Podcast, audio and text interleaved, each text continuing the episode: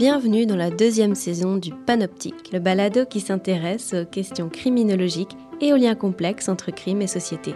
Ici Amandine Amon, doctorante en communication à l'Université de Montréal.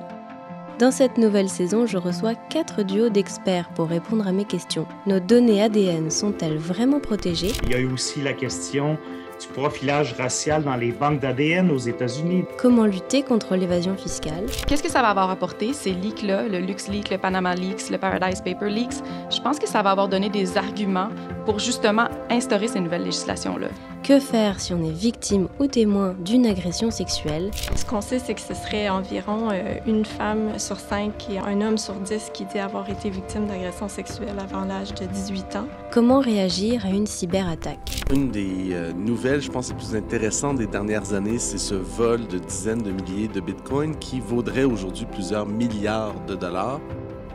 Le Panoptique est produit par le Centre international de criminologie comparée sous la direction de Rémi Boivin, réalisé par Marine Créquer avec l'aide de Raphaël O'Haraud au montage. On se retrouve sur Spotify, Apple Podcast, Podbean et Google Podcast où vous pouvez déjà redécouvrir les épisodes de la saison 1. À bientôt sur le Panoptique.